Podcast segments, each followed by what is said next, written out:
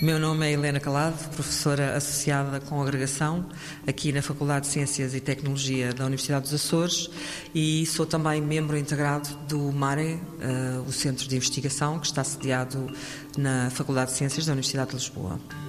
O projeto MSP-OR, ou MARSP-2, uh, vem na sequência de um outro projeto que foi muito vocacionado para a região da Macronésia, ou seja, para as três regiões ultraperiféricas, uh, os Açores, a Madeira e as Canárias, na área do ordenamento do espaço marítimo. Uh, neste MSP-OR, ou MASP-2, entra também a região ultraperiférica da Guiana Francesa.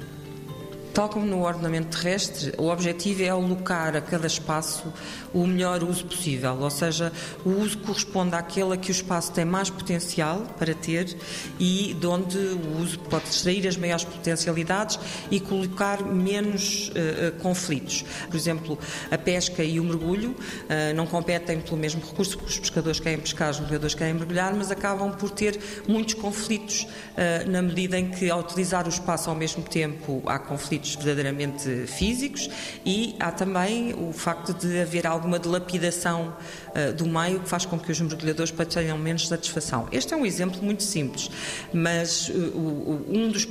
dos passos mais importantes no ordenamento do espaço marítimo é exatamente identificar estes dois grandes tipos de conflitos. Os conflitos entre diferentes utilizadores, ou seja, conflitos uso-uso, mas também conflitos usos com o ambiente. E, portanto, esse é um conflito que também tem que ser identificado quando se faz uma alocação de espaço para um determinado uso. 90 Segundos de Ciência é uma produção conjunta Antena 1, ITQB e FCSH da Universidade Nova de Lisboa, com o apoio da Nova Artis.